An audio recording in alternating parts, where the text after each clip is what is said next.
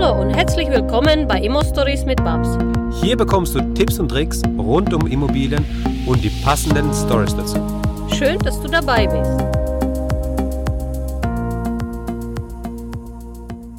Hallo Basti. Hallo Max. Wie geht's dir? Mir geht's blendend und selbst? Mir geht's auch gut. Wir haben sogar, wir haben heute sogar Sonnenschein, äh, Sonnenstrahlen, die auf mein Gesicht fallen. Das ist echt ähm, bei uns äh, im, im Ende Februar sind wir gerade äh, während der Aufzeichnung. Das ist nicht ganz selbstverständlich. Aber Basti Barami ist heute bei uns zu Gast im Interview. Und Basti Barami ist, für alle, die es nicht wissen, ein digitaler Nomade.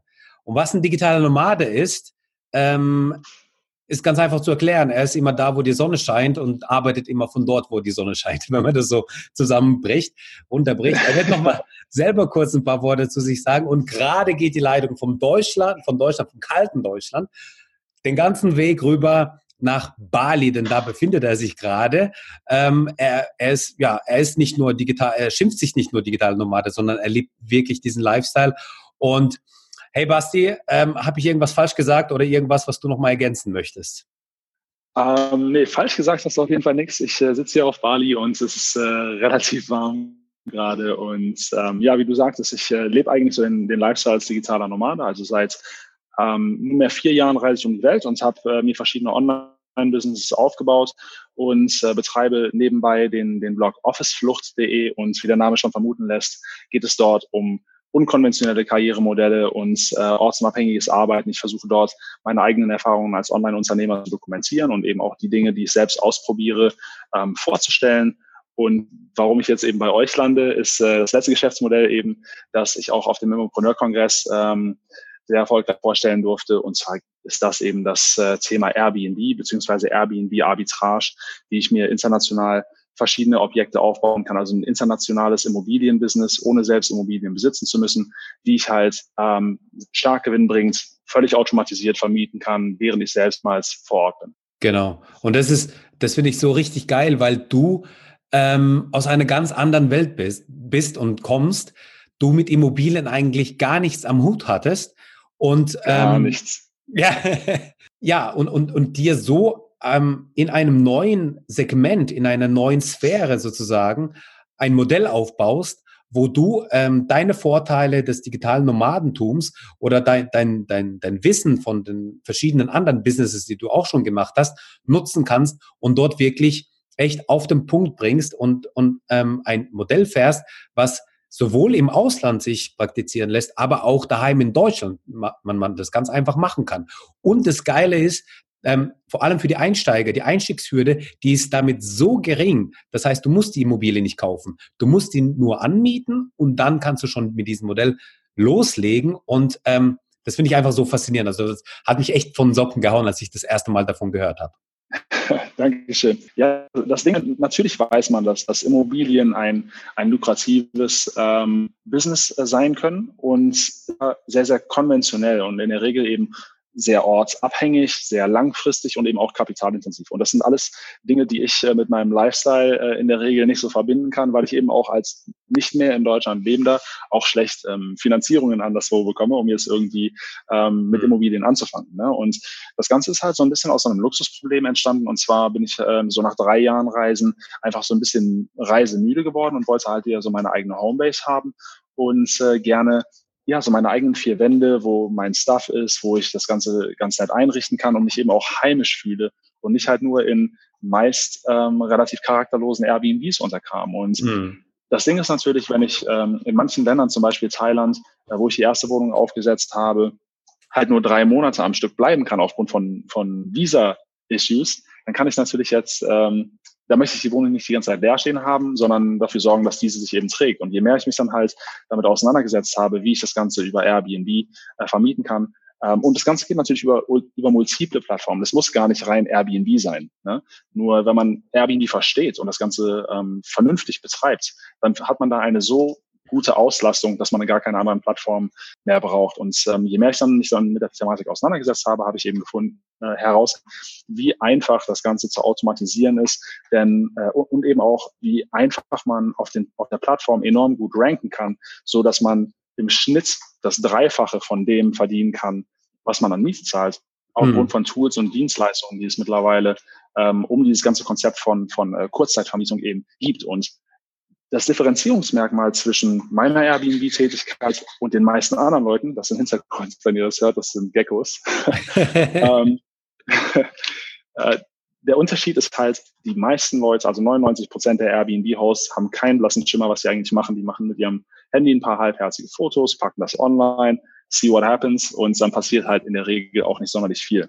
Mm. Und ich habe halt einen Background die Jahre davor im E-Commerce-Bereich gehabt, über Amazon FBA und ein paar andere Sachen. Und dann versteht man natürlich, dass solche Plattformen schon algorithmusbasiert sind, genauso wie Airbnb das dann eben auch ist. Und wenn man das versteht und sich ein bisschen damit auseinandersetzt, dann weiß man eben auch, wie man diesen Algorithmus bespielen kann, um das für seine Zwecke zu nutzen und dann halt halb kürzester Zeit unterhalb der ersten äh, Suchergebnisse eben auf, auf der Seite zu ranken. Und dann äh, macht das Ganze richtig Spaß, weil man dann halt wirklich sehr, sehr gutes Geld verdienen kann. Ja, sehr, sehr geil. Und ähm, ich meine, das ist ja, das ist ja so das Faszinierende dabei eigentlich. Ja, du verbindest diese, diese Welt der, die immobil ist, weil es auch sich um Immobilien handelt. Das Immobilste, was es gibt auf der Welt, sind ja Immobilien.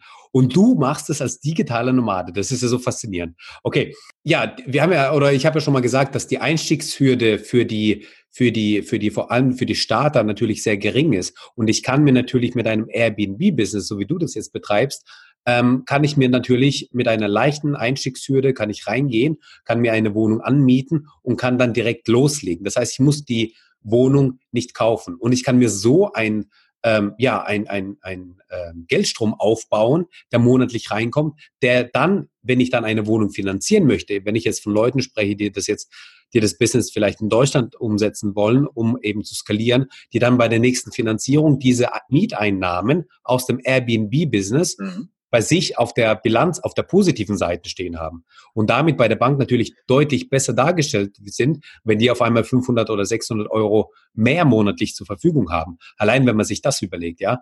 Und wie, wie siehst du das? Wie, also ich, ich, wenn du das so äh, ähm, gerade erzählt hast, auch über, über die ähm, privaten Postings, die macht, die oft mal so halbherzig gemacht werden, ja, ähm, erinnert es mich so ein bisschen an, an die eBay-Zeit ganz am Anfang, ja, wo man noch so ganz ähm, ganz einfache Fotos gemacht hat, wo das Ganze so nicht professionell war. Und ähm, dann kamen immer und ja. mehr und mehr Leute, die das Ganze professioneller betrieben haben. Ja, ja. Sind wir gerade in so einer Zeit, wo sich es gerade auch bei mhm. Airbnb gerade wandelt von diesen, von diesen ja, ähm, privaten, normalen Leuten, die so halbherzige Postings machen, zu hin zu diesen, zu diesen Leuten, die das Ganze professioneller betreiben? Wir sind eigentlich sogar noch weit davor. Natürlich gibt es ein paar Ausnahmen von Leuten, die es jetzt erkennen. Ja, wir sind mhm. weit vor dem Gold Rush, vor der, vor, ja, okay. vor dem, vor der äh, Goldgräberstimmung. Ja, ja genau. Ähm, denn das Ding ist, innerhalb Deutschlands gibt es trotzdem viele Leute, die Airbnb nutzen. Und es sind immer noch weit mehr Leute, die es privat nutzen. Und das geht auch drei Jahre gemacht. Ich hey, äh, und man muss auch sehen, dass global es gerade mal knapp vier Millionen Airbnb-Listings. Das klingt vielleicht erstmal vier, äh, viel, aber wir sind 82 Millionen Menschen in Deutschland allein, ja, und das sind vier Millionen Listings.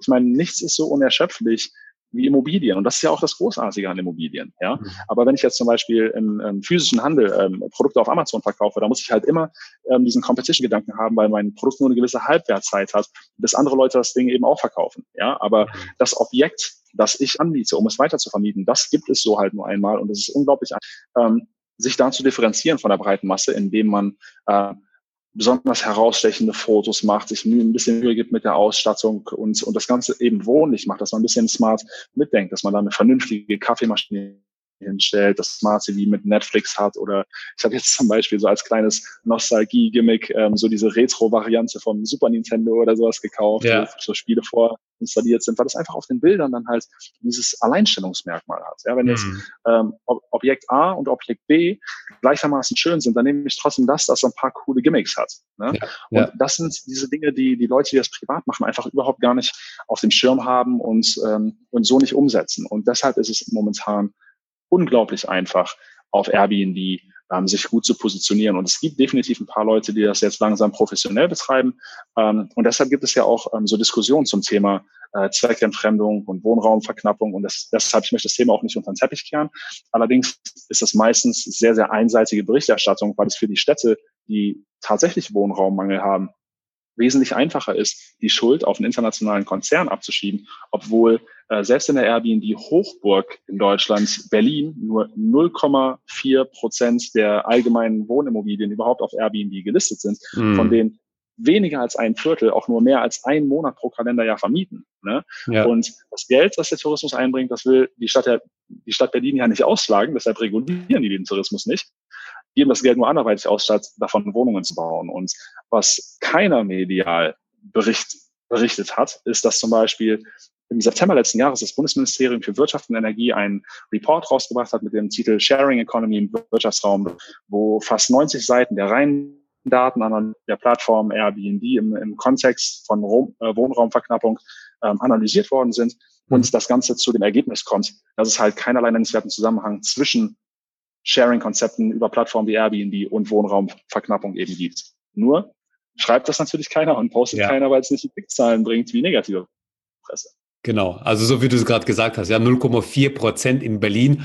Äh, wenn man so die Nachrichten anschaut oder so die, die Artikel mal durchliest, dann hat man das Gefühl, man ist, man hat sich da ähm, um eine, um eine Null verschätzt, also um zwei Nullen vielleicht verschätzt, dass es 40 Prozent sind oder sowas, ja. So gefühlt ja, wird das ja, aufgeblasen. Und dann kommt ein, ein Bericht oder ja, ein offizieller Bericht, der dann sagt, ja, eigentlich hat es ja gar keinen Zusammenhang. Und das wird total, also das, das, das weiß ja keiner, das hört ja keiner. Wenn sich damit keiner auseinandersetzt, dann kriegt man das ja auch gar nicht mit. Ja, das ist so ein bisschen die Schwierigkeit. Und, und das kommt vom Bundesministerium. Ja, höchst offiziell ist ja, ist ja auch alles richtig, ja. Also ist ja, genau, ist ja nicht irgendwer, der das gemacht hat. Genau. Und ähm, mhm. jetzt weiß ich, du bist ja eine richtige Content-Maschine und wenn man dich jetzt irgendwas fragt, dann, ähm, dann sprüht es nur aus dir raus. Deswegen möchte ich mal so, so vielleicht mal die, die häufigsten Bedenken, die ich jetzt auch mitbekommen habe, die ich auch immer wieder gehört habe, wenn es äh, mhm. Dieses Airbnb-Business geht, dass man es ähm, in Deutschland umsetzt. Ich meine, ganz mhm. klar, du kannst es weltweit umsetzen. Natürlich musst du mal vor Ort da sein, also da gewesen sein, um den Mietvertrag zu unterschreiben, das Ganze einzurichten und so weiter. Aber dann kannst du das Ganze ohne dich komplett weiterlaufen. Wenn wir jetzt beim Beispiel in Deutschland bleiben, weil ich mal davon ausgehe, dass die meisten, die uns jetzt zuhören, ähm, sich das schon mal überlegt haben oder vielleicht das überlegen, das Ganze in Deutschland aufzuziehen, sei es in der Nachbarschaft oder es ist dann irgendwie eine Immobilie, die äh, 500, 600 Kilometer weit weg ist, wo man auch nicht jedes Mal hinfahren möchte. So, ähm, jetzt habe ich eine Wohnung gekauft oder angemietet, ist ja völlig egal. Und die, diese Wohnung, die mhm. befinden, die hat eine gute Lage, die habe ich gut ausgestattet. Die befindet sich aber jetzt in einem Mehrfamilienhaus. Ja, jetzt habe ich das ja. Problem, ich kann da keinen Schlüsselkasten an der Hauswand ähm, äh, dran setzen, weil ich natürlich eine mhm. WE-Bestimmung brauche und so weiter. Gibt es dafür auch eine Lösung, dass ich das vernünftig umgehen kann? Gibt es. Ähm, also zum einen ähm, müssen wir natürlich verschiedene ähm, Schlösser öffnen können. Einmal die, die zur, äh, das zur Wohnung und dann eben das zur Haustür. Ja. Äh, zur Wohnung kann ich gleich was sagen, aber du hast ja jetzt äh, insbesondere nach, nach äh, der Haustür gefragt. Genau. Ähm, und zwar gibt es da zum Beispiel äh, eine Firma, die nennt sich Nello, N-E-L-L-O. Mhm. Und äh, die haben quasi ähm, in Größe so einer kleinen, äh, einer kleinen Mini-Ritter-Sporttafel, ja, so, ja. so eine kleine schwarze Box, die kannst du quasi an jedes gängige, äh, also an die meisten Modelle von, von diesen äh, Intercoms, also diesen Gegensprechanlagen, genau. ähm, koppeln. Und ähm, da gibt es dann verschiedene Einstellungsmöglichkeiten. Zum Beispiel, dass wenn jemand bei dir klingelt, dass einfach grundsätzlich die Haustür aufgeht. Oder okay. du kannst ein Zeitfenster zum Beispiel angeben, dass äh, wenn immer ähm, du jetzt vielleicht zum Beispiel ein Paket von Amazon oder sowas erwartest und du weißt, oder generell die, die, die Post kommt von dann bis dann in dem Zeitfenster, ja. dass du es dann öffnest und der, der Paketlieferant zum Beispiel was einfach im, im Hausflur hinterlassen kann. Ähm, und man kann eben auch Freigaben an, äh, an Leute vergeben. Allerdings ähm, ist das sogar wieder erwarten komplett legal. Also es gibt da auch einen, einen Rechtscase zu, ähm, okay. dass, äh, dass es eben auch wirklich vollkommen in Ordnung ist. Man muss da weder den Vermieter zu informieren, noch äh, irgendwie die, die Wohngemeinschaft, äh, die, ähm, sag mal, ich spreche so selten Deutsch in letzter die, Zeit. Die, die WEG-Gemeinschaft, also die Hausgemeinschaft. Ja, ja. exakt, die Hausgemeinschaft. Und kann das einfach innerhalb seiner Wohnung an dieser Gegensprechanlage ähm, anbringen. Mhm. Und mhm. was jetzt die Wohnungs, äh, die, den, den, den Wohnungszugang angeht, da gibt es verschiedenste Möglichkeiten. Ähm, die beste Möglichkeit meiner Meinung nach, also es gibt natürlich die sogenannten Smart Locks, da gibt es dann halt welche zum Beispiel mit so Tastenfeld und sowas, die finde ich alle nicht ideal, weil mhm. man die außen anbringt und die auch von außen sieht. Und das ja. finden vielleicht, ähm, das stößt vielleicht manchen anderen Mietern dann irgendwie negativ auf. Ja. Und das beste Schloss meiner Meinung nach ist von der Firma Nuki, N-U-K-I.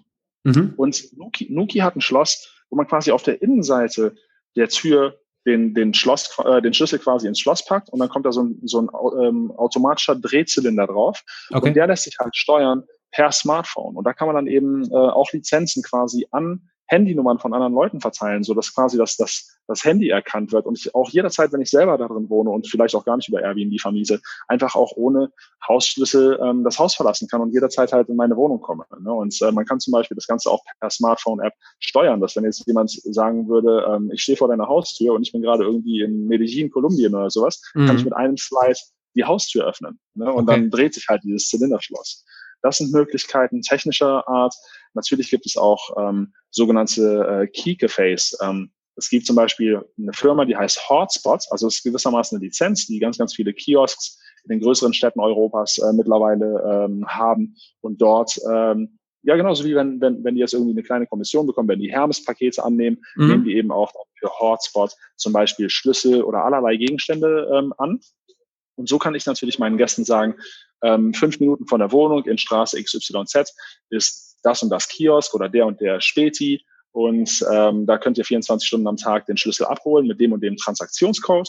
Mhm. Und nachdem ihr auscheckt, hinter, äh, hinterlasst ihr den Schlüssel einfach wieder dort. Ne? Und da gibt es noch einige andere Möglichkeiten.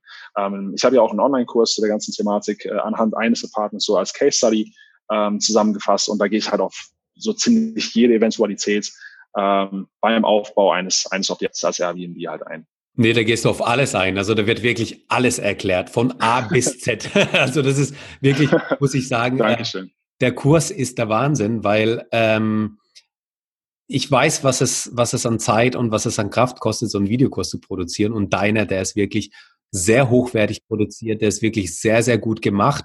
Und vor allem lässt er keine Fragen übrig. Du hast Checklisten da drin, du, du, du hast die Zahlen da drin, die du einfach offenlegst. Du hast wirklich zu, zu jeder Frage hast du da ein Video, du hast eine Antwort und du hast dazu nochmal eine Facebook-Gruppe, wo man auch nochmal zusätzlich mal sich austauschen kann mit anderen Gleichgesinnten. Das ist ja, das ist wirklich der Wahnsinn, was man da geboten ja. hat.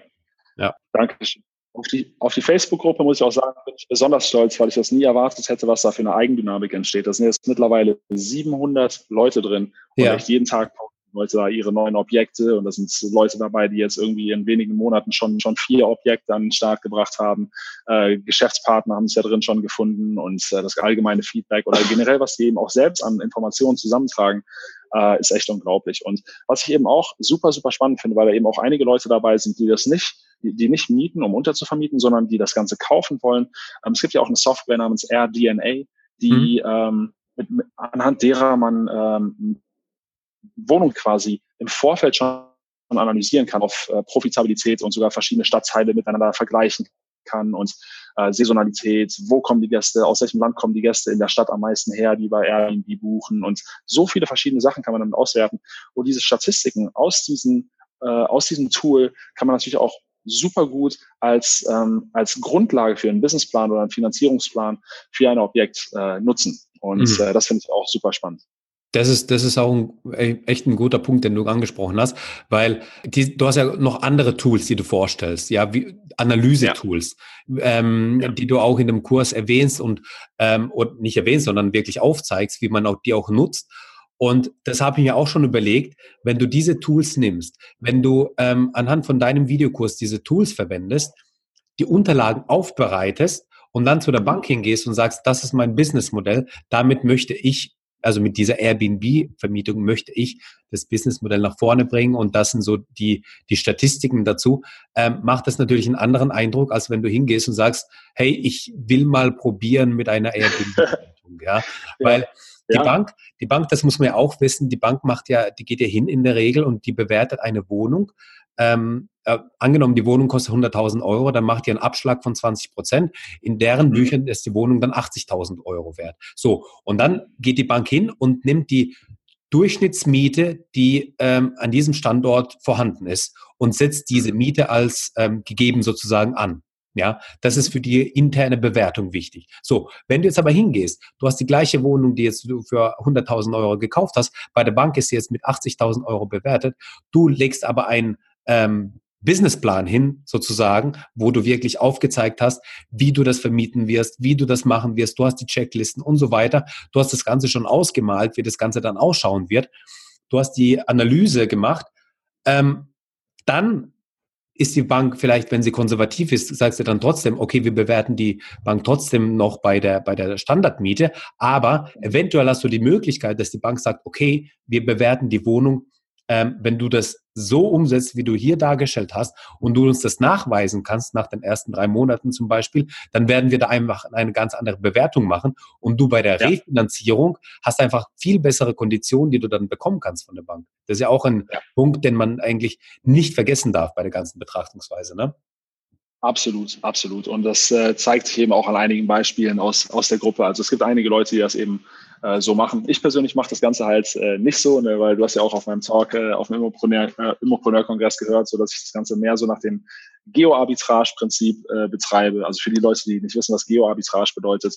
Wenn ich jetzt zum Beispiel in Deutschland ähm, in Euros mein Geld verdiene. Und das tue ich jetzt eben auch, wenn ich im Ausland bin, weil meine Zielgruppe und meine Kundschaft ist natürlich deutsch und dann verdiene ich in Euros, kann aber natürlich ganz, ganz andere Objekte, zum Beispiel hier auf Bali anbieten oder in, oder in Thailand oder generell in Südostasien, Lateinamerika, ähm, die für mich natürlich auch für einige Monate pro Jahr eine Homebase darstellen. Ne? Also ja. ich ähm, baue mir eben auch gleichzeitig Homebases auf, die ich dann quasi in meiner Abwesenheit vermiete. Und so habe ich natürlich einen sehr, sehr hohen Lebensstandard und kann dann ähm, nach etwa vier Monaten, wenn ich äh, das initiale Investment mittlerweile schon ähm, äh, amortisiert hat, kann ich dann entscheiden, wohne ich jetzt quasi für den Rest des Jahres in einer richtig tollen Immobilie oder äh, fange ich ab dann eben an, äh, schwarze Zahlen zu schreiben. Und das ist, ich, ich denke, dass dieser Lifestyle-Aspekt auch nicht unter den Teppich zu kehren ist, weil ja. ähm, wirklich überraschenderweise auf dem Immopreneur-Kongress war es ja schon so, dass die meisten Leute sehr konventionell unterwegs waren. Das ist normalerweise nicht so äh, mein, mein gängiges Publikum, sag ich mal. Ne? Ja.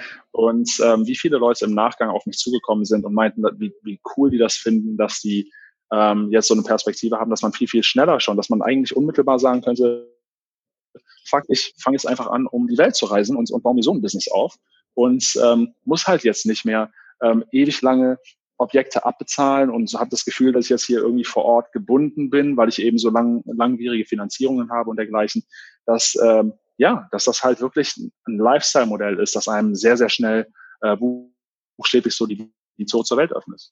Genau, genau. Und das ist ja eigentlich ähm, die zwei ja, Welten, ja. Die eine Welt ist komplett immobil, die andere Welt ist total mobil, ja, der Digitalnomade und die Immobilien. Mhm. Und wenn man die zusammenbringt, ist ja interessant. Wir haben mit dem Tim, Tim Chamoy drüber gesprochen in einem Interview, wo er mhm. gesagt hat, er hat ja auch eine Wohnung in Berlin, wo er auch gesagt ja. hat, er, er fände es ganz interessant, um zu schauen, ähm, wie viel sich, ähm, also mit, mit einer Immobilie, die ich kaufe, wie viel man Immobilien haben kann als digitaler Nomade, ohne da irgendwie Probleme zu bekommen. Ich schätze mal, mit, mhm. mit zehn Einheiten wird es kein Problem sein. Ab dann wird es vielleicht ein bisschen schwieriger, aber dann kommt Denk einfach auch, ja. der, der Spruch, ja, ähm, du kannst ja sowohl die klassischen Immobilien einkaufen, als auch dieses Airbnb-Business nutzen, so wie du das betreibst, dass du ähm, von Immobilien profitierst, die dir gar nicht gehören. Und das ist ja, das ist ja eigentlich jo, der, der Punkt, wo man also vor allem für die Starter finde ich das wirklich eine, eine so einfache Einstiegshürde, dass man da einfach reinstarten kann. Aber zumal man so auch viel, viel schneller einen wesentlich größeren äh, Cashflow aufbaut. Ja, genau. Man hat einfach viel, viel mehr Assets. Und man muss dazu auch sagen, dass international, insbesondere außerhalb Europas, ähm, das Ganze auch viel einfacher zu betreiben ist. Ne? Gerade wenn ich jetzt in, in Asien bin äh, und ich da als Westler hinkomme und sage, ich möchte gerne eine Jahresmiete unterschreiben. Ne? Das ist dann mhm. anders. Äh, da hat man nicht eben äh, dieses klassische drei Monate äh, Kündigungsfrist-Modell, sondern kann halt sagen, hier, ich möchte das, Ding jetzt hier für ein Jahr mieten und bekomme dann in der Regel noch so etwa 30 Prozent auf die Jahresmiete und äh, die sind dann total easy in der Hinsicht, was die Untervermietung anbelangt, weil die sich einfach nur freuen, dass, dass sie jetzt äh, ja, sich ein Jahr lang nicht um die Miete kümmern müssen, um, ja. um, um neue Mieter kümmern müssen. Ist es, wie ist da deine Erfahrung jetzt, ähm, wenn, wenn du jetzt von Thailand gesprochen hast, ähm, wenn du es jetzt für ein Jahr gemietet hast, ähm, ist es in der Regel so, dass du danach nochmal um ein Jahr verlängerst oder sagen die dann, nee, jetzt nicht ja, mehr? Das, oder? Ja, Nee, nee, das, das, das habe ich jetzt auch schon gemacht. Also natürlich, ähm, äh, also ich bin jetzt in Thailand, bin ich im, im zweiten Jahr bereits. Aber okay. es kann natürlich sein, dass man unterschreibt für ein Jahr. Natürlich kann es sein, dass im nächsten Jahr die Miete ein bisschen höher wird. Vielleicht auch, ähm, das sind, das sind Probleme, die immer auftauchen können. Ne? Dass Klar. jetzt zum Beispiel äh, sieht, okay, der macht da jetzt äh, irgendwie vernünftig Kohle, ich äh, erhöhe jetzt die Miete mal ein bisschen, aber es muss ja trotzdem noch im Rahmen sein. Ne? Und ja. dadurch, dass die Mietpreise halt trotzdem so gering sind äh, und die Person in der Regel ja auch keine Einblicke in meine Einnahmen hat, ähm, ja. hat sie eigentlich gar keine genaue Vorstellung davon und diese kleinen ähm, Mietänderungen, die sind halt ein Tropfen auf den heißen Stein dann. Ja, und was, was, das würde mich auch nochmal interessieren. Wenn du sagst, ähm, du kannst das Ding wirklich international überall aufbauen. Wie, wie, mhm. wie lange muss ich vor Ort sein, in Thailand zum Beispiel, mhm. um äh, mir so eine Wohnung anzuschauen, also zu finden, den Mietvertrag zu unterschreiben, einzurichten und komplett fertig zu machen? Also ich persönlich ähm, habe das Ganze innerhalb äh, von, von knapp drei Wochen aufgesetzt. Ich muss okay. dazu sagen, also quasi von der Unterschrift auf den Mietvertrag äh, bis zu den ersten Gästen. Ich okay. muss aber dazu sagen, dass es schon gut ist, wenn, wenn man mal im Ausland ähm, so einen Monat auf anderthalb Monate dafür investieren kann. Weil mhm. ähm, ich bin halt im Vorfeld schon mehrfach in Thailand gewesen und kannte mich eben schon ein bisschen aus. Ja, das heißt, mhm. ähm, ich wusste in etwa, in welche Area ich möchte äh, in, in der jeweiligen Stadt und ähm, habe eben im Vorfeld, bevor ich rübergeflogen bin. Ich saß in Panama mit ein paar Freunden mhm. und ähm, hast halt diese Airbnb-Idee äh, gesponnen gewissermaßen. Und natürlich gibt es in fast jedem Land auch so, so ein Pendant zu Immobilien Scout 24 und Immowelt ja. und diese alle heißen. Ja. Und dann habe ich halt im Vorfeld schon mir Objekte angeschaut, habe dann die, die Makler angeschrieben und ein paar Termine ausgemacht und wirklich am zweiten Tag nach meiner Ankunft in Thailand habe ich das zweite Objekt, das ich besichtigt habe, habe ich dafür direkt den Mietvertrag unterschrieben und dann halt keine Zeit verloren. Ich habe direkt den Fokus darauf gelegt, dass es ein Objekt ist, das schon renoviert ist, weil ich das jetzt nicht noch extra machen wollte. Ähm, und das äh, kann ich den Leuten eben auch empfehlen, wobei man in Deutschland natürlich ganz oft auch großartige Schnäppchen schießen kann, wenn man eben da ein bisschen was macht. Oder ich habe zum Beispiel auch Leute in, meinem, äh, in meiner Gruppe, die gesagt haben, ähm, ich habe dem äh, Vermieter einfach gesagt, dass ich eine neue Küche einbaue und wenn ich irgendwann mal ausziehe, dann äh, bleibt die halt auch drin und dafür erlaubt er mir im Gegenzug die, die Untervermietung und sowas. Ne? Also das, okay. das ist sehr, sehr, sehr, variabel. Aber ähm, dann habe ich mich halt nach Unterschrift des Mietvertrags halt direkt auf den Weg gemacht, bin mit meinem Roller dann halt so für zweieinhalb Wochen äh, durch Chiang Mai gefahren und habe äh, also die ganzen Möbel heute abgeklappert und ein bisschen gescoutet, was wie zusammenpassen. Also das habe ich alles selbst gemacht, aber auch dafür gibt es mittlerweile Services wie Room Hero, die so ganz maßgeschneidert ähm, die gesamte Wohnungsausstattung für ein ähm, zusammenzimmern. Da kann man nach, nach verschiedenen Stilrichtungen und Budget einfach auswählen und die schicken das Ganze, das Ganze per Spedition, bauen das auf und dann cool. muss ich das alles, alles eben auch nicht machen. Aber äh, ich habe das eben selbst gemacht und das hat nach drei Jahren auf Reisen auch irgendwie richtig Spaß gemacht. Ich habe auch irgendwie ein Händchen dafür und es äh, hat, hat richtig Lust, äh, Lust gemacht. Und ähm, dann habe ich die Sachen alle bestellt, mhm. für drei Tage ungefähr den ganzen Kram aufgebaut mhm. äh, oder aufbauen lassen vielmehr. Mhm. Und äh, ja, nach, äh, nach knapp drei Wochen ähm, kamen dann halt die ersten Gäste.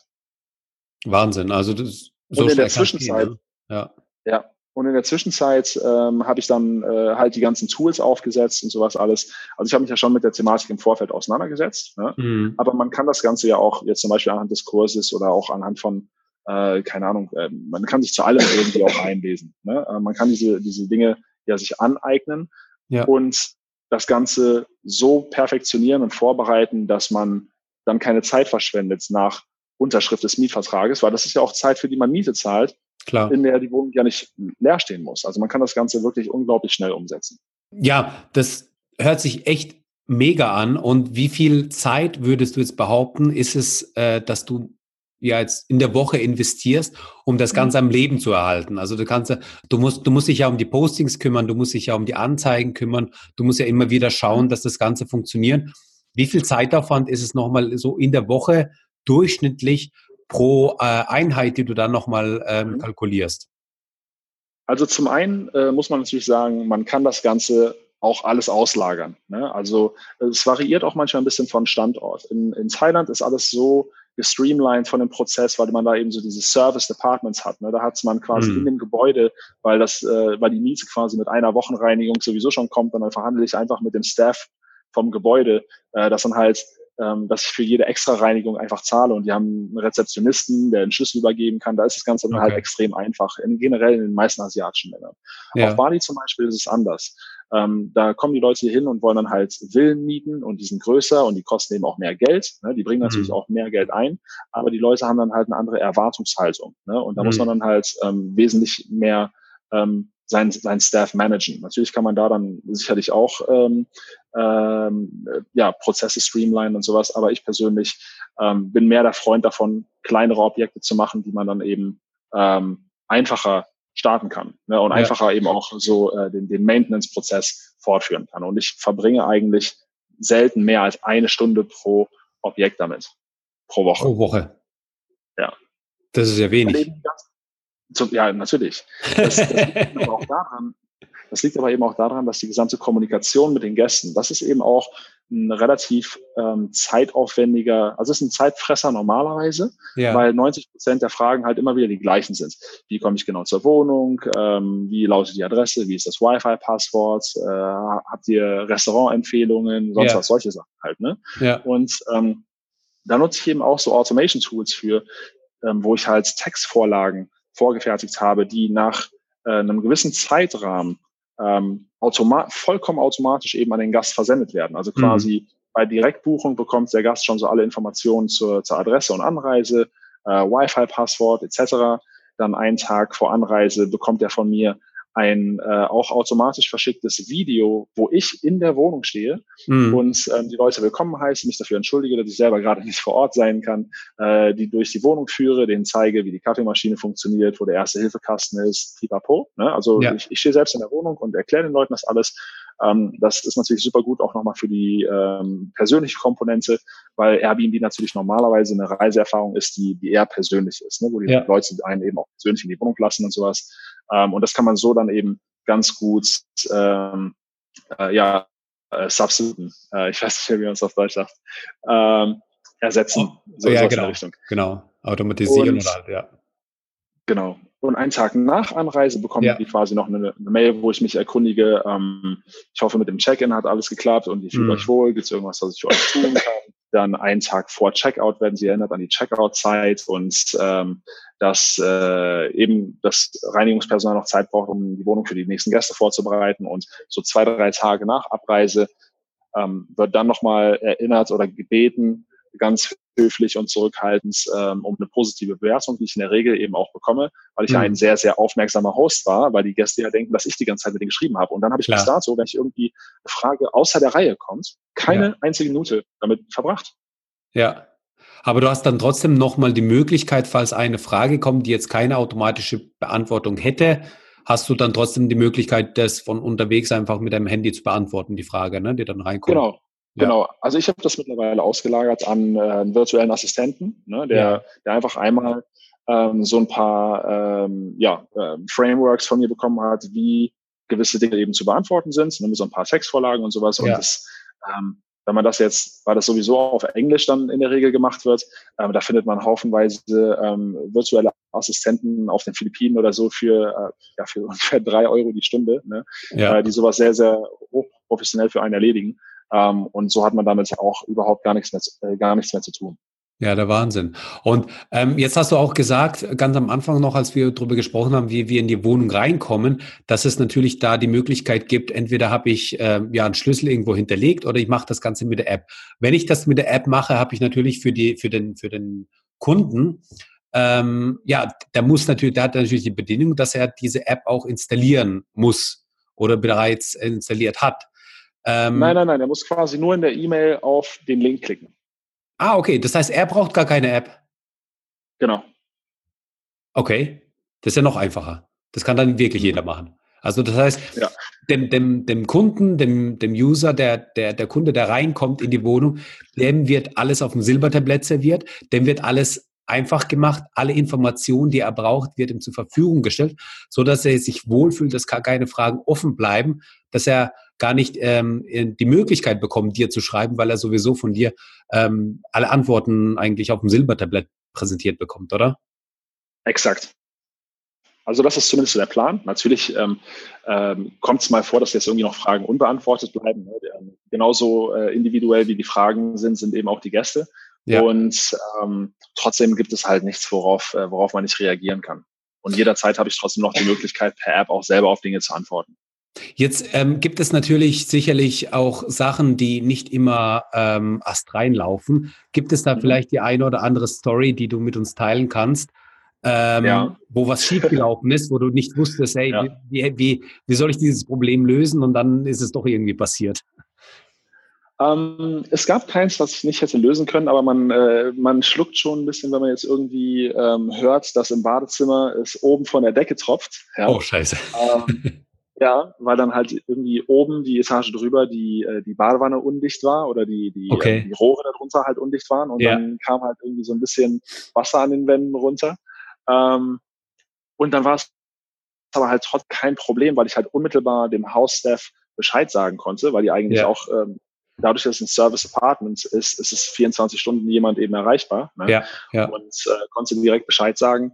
Und da ist natürlich wiederum auch der Vorteil, dass es nicht meine eigene Immobilie ist. Ich habe nur Bescheid gesagt und man hat sich sofort drum gekümmert. Und der Gast war auch total verständnisvoll, weil ne, das ist ja unvorhersehbar, da kann man ja nichts machen. Ja. Ähm, was allerdings äh, in dem Fall ein bisschen doof war, war, dass ich ähm, ein paar äh, Ausfälle hatte, Einkünfte technisch, weil dann nach dem Gast halt für ein paar Tage halt erstmal ähm, die Wohnung äh, ja trocken gelüftet werden musste. Ne? Ja, natürlich. Klar. Ähm, mhm. das, das, das war tatsächlich äh, das, das Schlimmste, was, was bei mir bisher passiert ist. Okay. Aber so, dass irgendwie die Leute reingekommen sind und davor haben ja auch viele Angst und die Wohnung äh, mhm. zertrümmert haben. Demolieren. Und demolieren ja. und die Fenster ausbauen und dann äh, ja. hast du irgendwie einen Schaden von mehreren hunderttausend Euro ja. oder sowas. Na, natürlich gibt es solche Horrorgeschichten. Ähm, wenn man jetzt, also online werden die natürlich auch gerne zur Schau gestellt. Ne? Es gibt zum Beispiel so eine Website, die heißt Airbnb Hell. Okay. Und äh, da werden nur die, die schlimmsten Fälle halt irgendwie dargestellt. Ne? Aber das passiert halt in den seltensten Fällen, weil ähm, die Gäste in der Regel ja einfach nur einen schönen Aufenthalt haben. Bei mir ist sowas persönlich noch nicht passiert. Ja. Und für solche Fälle gibt es ja auch von Seiten Airbnb eine, ähm, eine Versicherung bis zu eine Million US-Dollar. Das sind 800.000 Euro in etwa, wo halt Schäden durch Gäste gecovert werden. Ne? Und äh, das ist natürlich schon mal etwas, was, äh, was einem so ein bisschen die Sorgen nimmt. Und ähm, was wollte ich noch sagen? Achso, darüber hinaus, der Vorteil, wenn ich mich eben auch beschränke auf normale Wohnapartments und jetzt nicht sage, ich mache jetzt hier so eine, so eine fette Bachelor-Bude, ne? ja, ja. Äh, dann eben auch, also die Art und Weise, wie ich mein Listing und mein Apartment gestalte, dann wirkt natürlich oder beeinflusst auch unmittelbar, was ich für Gäste heranziehe. Ne? Mhm. Und ähm, deshalb, ich möchte zum Beispiel nicht so diese, diese stylischen Penthouse-Party, ähm, ähm, ja, äh, Party einladenden Apartments ja, ja. überhaupt ja. mieten, auch lukrativ sind. Aber ich denke, dass also die, die, die kleinen Apartments ähm, besser zu skalieren sind. Genau wie, ich glaube, der Gerald Hörhan, äh, der ja auch viele Objekte gekauft hat, Eigentumswohnungen, der ähm, holt ja auch nicht so diese Premium-Objekte, wenn ich da richtig informiert bin. Und der hat auch, glaube ich, mal gesagt, Platte ist Gold. ja, ja, ich meine, klar, also die, die Babs hat ja auch, die sagt ja auch, dass ihre Immobilien, das sind einfache Immobilien, die jeder haben möchte, ähm, weil die einfach den mhm. Standard abdecken. Und das ist nichts Extravagantes, das ist nichts ähm, Hochpreisiges, sondern das sind einfach Standardimmobilien, die jeder haben kann. Deswegen laufen die einfach so, wie sie laufen und die laufen gut. Und ähm, ich glaube, so wie du es auch gerade beschrieben hast, ja, solche ähm, Villen oder so Penthäuser, die halt für so dekadente Partys schon einladen. Ich glaube, da passiert schon eher was, was da irgendwie kaputt geht oder sowas, anstatt bei so einem ganz normalen, ja, bei so einer ja. ganz normalen kleinen Wohnung, wo so eine kleine Familie oder so ein Pärchen mal ähm, den Urlaub verbringen möchte, da passiert ja in der Regel auch gar nichts. Da, da ist man sowieso nur zum ja. Schlafen dort vor Ort und zum Frühstücken und den ganzen Tag verbringt man sowieso draußen. Genau. Genau, richtig cool. Ähm, Basti, jetzt ähm, hast du so ein bisschen äh, in, in die Immobilienwelt bist du so ein bisschen eingetaucht, ja, auch in die Immobilien-Community in, in Deutschland ähm, mit deinem Vortrag auf dem auf Vortrag auf dem Immopreneur-Kongress äh, letztes Jahr. Und der, der war ja auch, da muss ich sagen, der war ja auch richtig gut ähm, auf dem Stammtisch in Karlsruhe, wo wir das auch ähm, ja so Revue passiert haben lassen und dann so ein bisschen gesagt haben, ja, was waren so die besten Vorträge und sowas. Da fiel immer wieder Basti Barami ähm, weil du einfach auch mega viel Content geliefert hast und so viel, ähm, ja, an, an, an deinem Wissen nochmal mit den Leuten geteilt hast. Genau, diese Insights, wo man echt dachte, ey, das ist ja schon, schon, schon der, der, der, der ganze Kurs, den der da erzählt hat. Aber nein, ich kann euch beruhigen, in dem Kurs geht's noch tiefer. nein, nein, nein. genau. Ja. Ich muss sagen, ich war, ich war auch echt, äh, nee, das freut, das freut mich natürlich, aber ich war auch echt überrascht, ähm, wie viele Handys hochgegangen sind, wie viele Leute da echt äh, mitgefilmt und äh, fotografiert haben, so von den Slides und so, ja. Ja, genau. Und, und mich würde jetzt mal interessieren, wie nimmst du so die Immobilienwelt wahr? Du hast ja jetzt so, so auf dem Kongress warst du, du hast dann ähm, ja. in, in, deinem, in deiner Facebook-Gruppe so ein bisschen Kontakt auch mit Leuten, die mhm. in Deutschland die Immobilien haben. Ähm, wie nimmst du so die Immobilienwelt wahr? Ich ähm, muss sagen, ich nehme die Immobilienwelt in Deutschland ein bisschen ähm, wahr wie äh, den deutschen Verwaltungsapparat, äh, ein bisschen angestaubt. Ähm, okay. nun ist es vielleicht auch ein bisschen überheblich, das zu sagen, weil ich selber in der deutschen Immobilienwelt ähm, nicht zu Hause bin. Ne? Ja. Und sicherlich gibt es auch viele innovative Immobilieninvestoren und ähm, ich meine, es gab ja auch äh, Jakob Mehren auf der Konferenz ne? und äh, das ist natürlich eine ganz, ganz krasse äh, Nummer, was, äh, was seine AG da zum Beispiel auf die Beine stellt und auch die ganzen Leute, die auf der Stage standen. Aber ich denke, dass, dass mit der meisten Leute, die anfangen, sich für Immobilien zu interessieren und, und ähm, schauen, wie man eben mit Immobilien Geld verdienen kann, doch sehr, sehr konventionelle Ansätze verfolgen und sich da schon einiges aus, aus der Online-Welt abschauen können in Hinsicht auf ähm, insbesondere die, die, die Vermarktung. Also ich, ich meine, wenn ich jetzt Immobilien kaufe, ja. um damit Geld zu machen und nicht selbst drin zu wohnen. Ne? Ich denke mal, dass das meinen wir, wenn wir jetzt von, von Immobilieninvestoren Ne? Weil genau. ich denke, Leute, die jetzt ein Reihenhaus bauen oder drin selbst zu wohnen, die nennen wir jetzt nicht Immobilieninvestoren. Genau. Und ich denke, dass ähm, viel zu wenig die Online-Welt bespielt wird und uns ähm, verschiedenste Algorithmen genutzt werden und, und, und verschiedenste Bots und, und sonst was alles. Es gibt so ein riesen Universum an Vermarktungsmöglichkeiten, ähm, wenn man halt äh, hier und da um die Ecke denkt, um die eigene Immobilie an den Mann oder die Frau zu bringen. Ne? Und ja. ich denke, das ist so die größte Kluft, dass man halt ähm, den Leuten weiß macht, dass nur weil man ein Offline-Asset hat, nicht offline bleiben muss. Genau. Ne? Also ähm, die meisten Leute, mit denen ich gesprochen habe, waren halt so blown away von, von diesen ganzen Dingen, die es halt gab, weil auch die Leute, die schon über Airbnb vermietet haben, mit denen ich gesprochen habe, das alles halt einfach nicht kannten. Denn die Problematik, die Problematik stellt sich für die Leute nicht aufgrund dessen, dass sie denken, ja, ich bin ja selbst vor Ort. Hm. Und wenn ich vor Ort bin, selbst um all das kümmern. Egal, ob es jetzt um Airbnb oder um grundsätzlich das Immobilienbusiness vor Ort geht. Ja? Und Automatismen zu etablieren, ähm, spart nicht nur unglaublich viel Zeit, sondern bringt eben auch unglaublich, also ein Vielfaches mehr an Geld ein.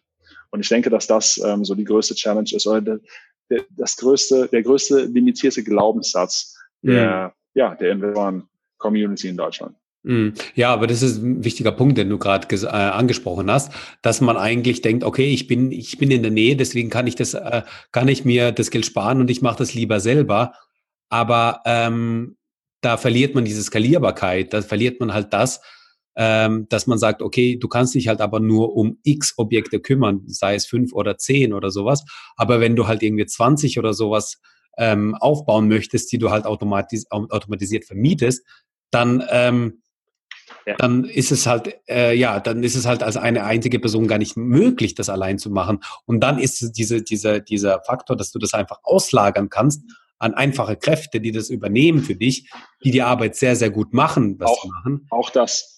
Auch das, genau. Also nicht nur, dass man sich der, der Online-Welt mehr öffnet, sondern grundsätzlich auch damit äh, anfreundet, dass es so viele äh, Möglichkeiten gibt, um, um Aufgaben zu delegieren ähm, an ja. digitale Aushelfer, sag ich mal, ja, an virtuelle Assistenten, die man genau. eben schulen kann. Und diese gibt es eben nicht nur in Asien, sondern es gibt auch zahlreiche Plattformen, auf denen man ähm, deutschsprachige Kräfte findet, äh, denen man ähm, eigentlich alles delegieren kann. So, so, sobald man einmal so ein so ein äh, äh, Framework aufgesetzt hat und, und Aufgaben definiert hat.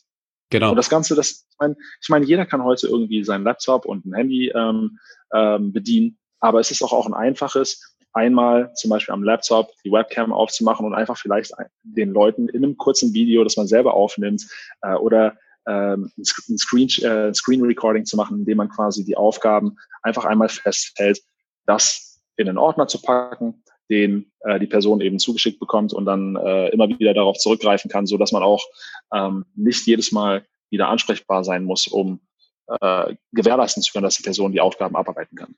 Ja, ja. Und das sind solche Punkte, wo ich denke, äh, das können ganz viele Immobilieninvestoren in Deutschland von so Leuten wie dir, von digitalen Nomaden, von Leuten, die halt ein Amazon-Business betreiben, lernen. Für dich ist es selbstverständlich, mal so ein Screencast, äh, mit einem Screencast da irgendwie dein, dein Screen aufzunehmen und das einfach äh, jemandem weiterzuleiten, dass er einfach weiß, was er wie machen soll und dich nicht jedes Mal fragt. Aber für ähm, ganz viele Immobilieninvestoren ist es vielleicht ja, ist es vielleicht einfach Neuland, weil die damit einfach noch nicht in Berührung gekommen sind. Aber es würde ja auch, wenn wir jetzt von einem klassischen Immobilieninvestor ähm, ausgehen, der seine 20, 30, 40 Einheiten aufgebaut hat, der die einfach verwalten muss, der kann ja auch in einfachen Schritten das aufnehmen und dann, dann ja eine Assistenz zur Verfügung stellen, die virtuelle Assistenz, die gar nicht bei ihm daheim sein muss, sondern die irgendwo in Buxtehude hocken kann, aber die Arbeit genauso gut erledigen kann.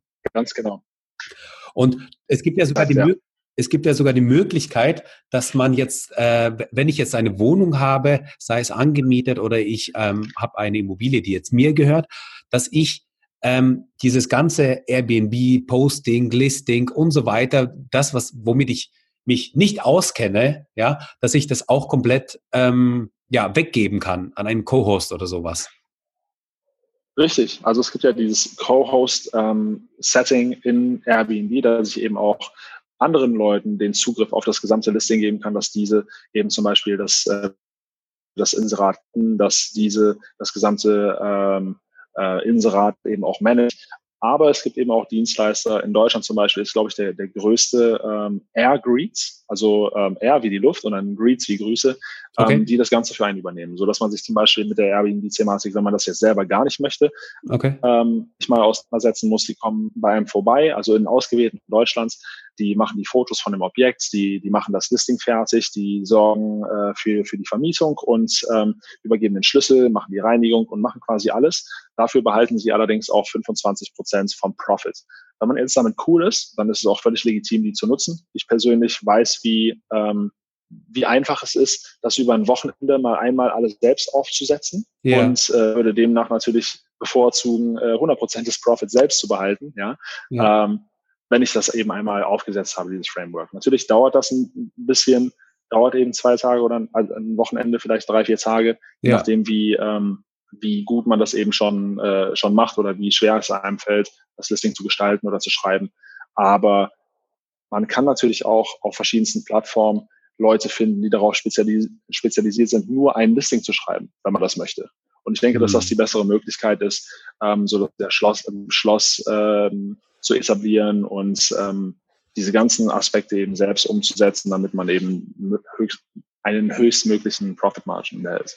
Ja, sehr cool. Aber dass, dass das nur 25 Prozent sind, in Anführungszeichen, vom Profit, mhm. habe ich mir jetzt ein bisschen gewundert, muss ich sagen. Ich hätte jetzt mehr erwartet, weil er die ganze Arbeit hat im Endeffekt. Ne? Du stellst ja nur deine Wohnung zur Verfügung. Ja, ich meine, das ist natürlich auch jetzt mittlerweile eine größere Firma, die dann halt auf diese Städte spezialisiert sind und dann halt da ihre, ähm, ihre äh, Schlüsselübergabekräfte und Reinigungskräfte und sowas alles ähm, gut koordinieren können. Ja. Allerdings ist es so, dass meiner Meinung nach dass das Ranking zum Beispiel mhm. nie so gut gespielt wird anhand der, der, der, der Methodik, die ich jetzt zum Beispiel nutze, um ja. dementsprechend zu ranken, dass man eben auch die Menge an Buchungen kumuliert und auch die Tagesrate nehmen kann, die ich jetzt zum Beispiel ausschlage.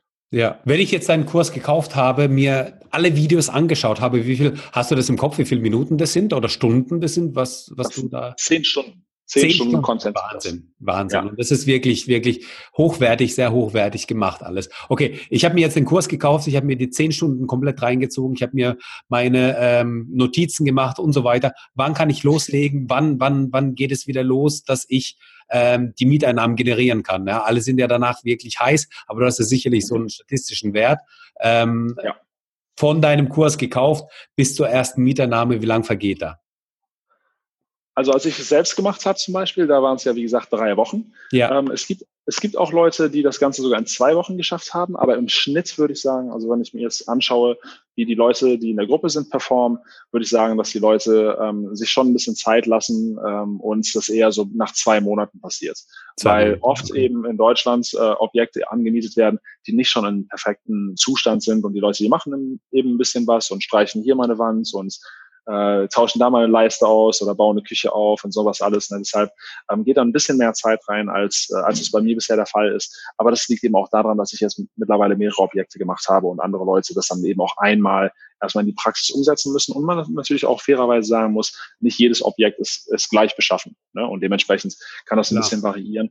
Aber ich denke, dass, ähm, dass ein Monat absolut realistisch ist. Ähm, und dann liegt es eben ganz bei den Leuten, wie viel Zeit die sich lassen. Man mhm. muss ja auch bedenken, dass immer der Leerstand eben auch Kosten sind, die ähm, an Miete eben anfallen. Genau. Und äh, wenn ich jetzt ein Objekt habe, also eine Wohnung habe, die mir normalerweise 500 Euro Mieteinnahmen generieren kann oder generiert, mhm. ja, ja, wovon kann ich ausgehen? Jetzt natürlich, es kommt immer auf ganz vieles drauf an, auf die Ausstattung, auf den Standort und so weiter, aber so im Schnitt, ja, wir sprechen vom Durchschnitt. Wovon kann ich ausgehen, dass ich da mindestens erreichen werde? Also min, es, es hängt natürlich auch von der Location ab, ne? also wie, wie groß da der Andrang ist. Aber im Schnitt tatsächlich anhand der, der Leute, die in der Gruppe eben ihre Erfolge teilen, ja. im Schnitt kann man tatsächlich sagen, dass das geringste, was bisher erreicht wird, das zweieinhalbfache ist. Zweieinhalbfache? Ja. Das heißt. Von den Leuten, die es eben entsprechend, also wirklich durchweg entsprechend des Kurses umgesetzt haben. Das heißt, in dem Fall wären das 1500 Euro, die ich ähm, an Einnahmen generiere. Und davon kommen noch die ganzen Ausgaben weg oder sind die 1500 schon? Nein, 1250. 1250 Euro, die ich dann wirklich auf mein ja. Konto bekomme. Alles andere ist schon abgezogen. Naja, die Miete, die musst du natürlich noch abziehen. Ja, okay, die Miete, die, die ziehe ich ab. Aber wenn, wenn mir jetzt die Wohnung gehören ja. würde, in dem Fall, ja, wenn ich jetzt von dem mal ausgehe, Richtig. Richtig. dann habe ich 1250, 1250 Euro gemacht ähm, und hätte normalerweise. Vor Steuern. Vorsteuern, ja klar, natürlich. Und hätte aber sonst ja. 500 Euro machen können. Ja, richtig. Das ist ja, das ist ja, das ist ja der der Rendite-Turbo, den man da einlegen kann. Deshalb kommt der Kurs und das ganze Thema eben auch so gut an, ja.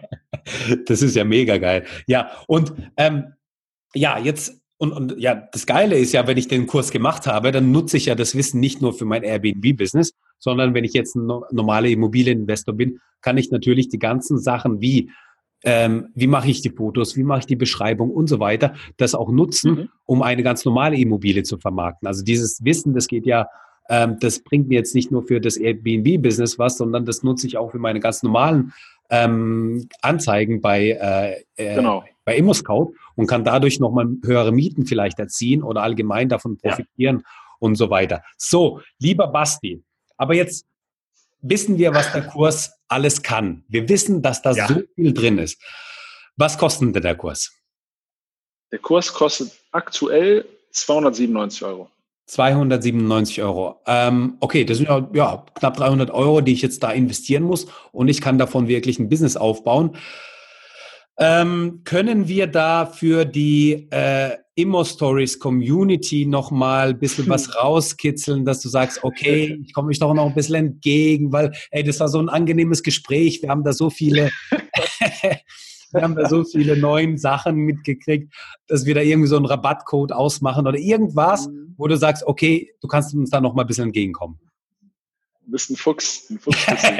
ähm, okay. Ähm, wir haben heute, wir haben jetzt Ende Februar.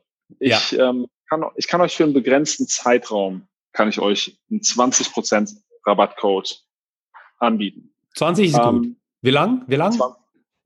Für einen Monat? 20 Prozent für einen Monat. Okay, der Podcast wird ja aber ein bisschen später ausgestrahlt. Das heißt, äh, machen wir zwei Monate draus. Also ab heute. Alles klar. Alles klar. Dann setze ich einen Rabattcode auf, 20 Prozent mit dem Rabattcode Immo Stories, zusammengeschrieben, klein geschrieben. Genau. Für zwei Monate, also quasi, wir haben jetzt Ende Februar, dann machen wir es bis Ende April. Okay, jetzt liegt es an mir, dass ich den Podcast schnell schneide und schnell online gehen lasse, damit die Leute ja. so lange wie möglich von diesem Rabattcode auch profitieren müssen. Okay, alles klar, den Arschtritt habe ich verstanden. Sehr geil, Basti. Also, ähm, ja, also hab, haben wir noch was vergessen? Haben wir noch etwa, haben wir irgendwie noch einen Punkt, den wir unbedingt besprechen müssen? Hast du noch irgendwas auf dem Herzen, was du loswerden willst, ähm, bevor wir das Sack dicht machen? Ähm, ich denke einfach nur, um nochmal letzte Zweifel aus dem ähm, ähm, Raum zu schaffen, ähm, weil viele Leute dann denken, ja, okay, aber ich muss das ja alles machen und aufsetzen und das ist ja so viel Arbeit und sowas. Ähm, ist es tatsächlich nicht. Und ich denke, dass es wirklich jeder machen kann, weil das jeder schon einmal gemacht hat. Ja, jeder hat mhm. schon mal eine Wohnung gemietet und eingerichtet. Der einzige ja. Unterschied ist, dass ich plötzlich ein paar Automatisierungstools implementiere und stattdessen damit gutes Geld verdiene, statt selbst drin zu wohnen. Das ist der einzige Unterschied. Und deshalb denke ich, dass es jeder umsetzen kann. Ja, genau. Und ähm, vielleicht haben wir es jetzt noch nicht so deutlich gesagt, aber in dem Videokurs wird wirklich auch, also wir haben das, das wichtigste Thema haben wir besprochen, wie kommen wir in die Wohnung rein, automatisiert, wie wird man empfangen, wie ähm, geht man damit um? Und Sachen wie ähm, wie, wie kümmere ich mich darum, dass die Wohnung geputzt wird, voll automatisiert, dass ich das nicht machen muss, welche Tools es, es dafür gibt, wie, wie wird es gemacht, dass die, dass die Leute nicht vergessen, äh, auszuchecken oder dann richtig auch auszuchecken ähm, und so weiter und so fort. Also die ganzen Fragen, die du jetzt vielleicht als Zuhörer im Kopf hast, die werden wirklich in diesem Videokurs be beantwortet.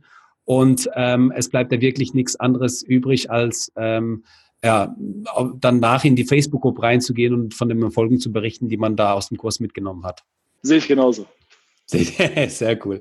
Okay, lieber Basti, also es war, es war mir ein Fest. Vielen Dank dafür. Vielen Dank dafür, dass du dir die Zeit genommen hast, mit mir ähm, hier zu sprechen. Ähm, ich freue mich darauf. Du bist jetzt in Bali. Ich freue mich auch mal nach Bali zu kommen. Ähm, ich war da noch nie. Und äh, dann müssen wir mal auch noch mal quatschen, äh, in welche Gegend du mich, du mir da empfehlen würdest, hinzufahren oder ja, wa, wa, ja. Was, was ein No-Go ist und wo man auf jeden Fall hin muss. auf Bali gibt es eigentlich keine richtigen No-Gos. Sag okay. Bescheid, wenn du, äh, wenn du dich Richtung Bali unterwegs machst, sondern da gebe ich dir gerne ein paar Tipps. Sehr, sehr cool. Ähm, ja, danke schön auf jeden Fall. Danke für das äh, Interview, hat mega Spaß gemacht und danke an alle Zuhörer. Und ähm, solltet ihr irgendwie Fragen noch zu diesem Interview haben, ähm, könnt ihr gerne noch eine E-Mail schreiben an info at officeflucht.de und ähm, könnt mir auch gerne bei Instagram folgen oder so. Dort heißt auch einfach in, äh, auch einfach Officeflucht. Und äh, ja, freue mich, wenn ich euch äh, bald im, im Kurs begrüßen darf.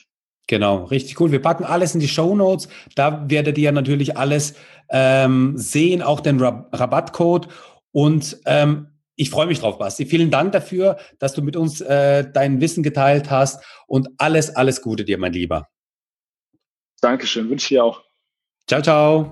Ciao. Danke, dass du uns zugehört hast.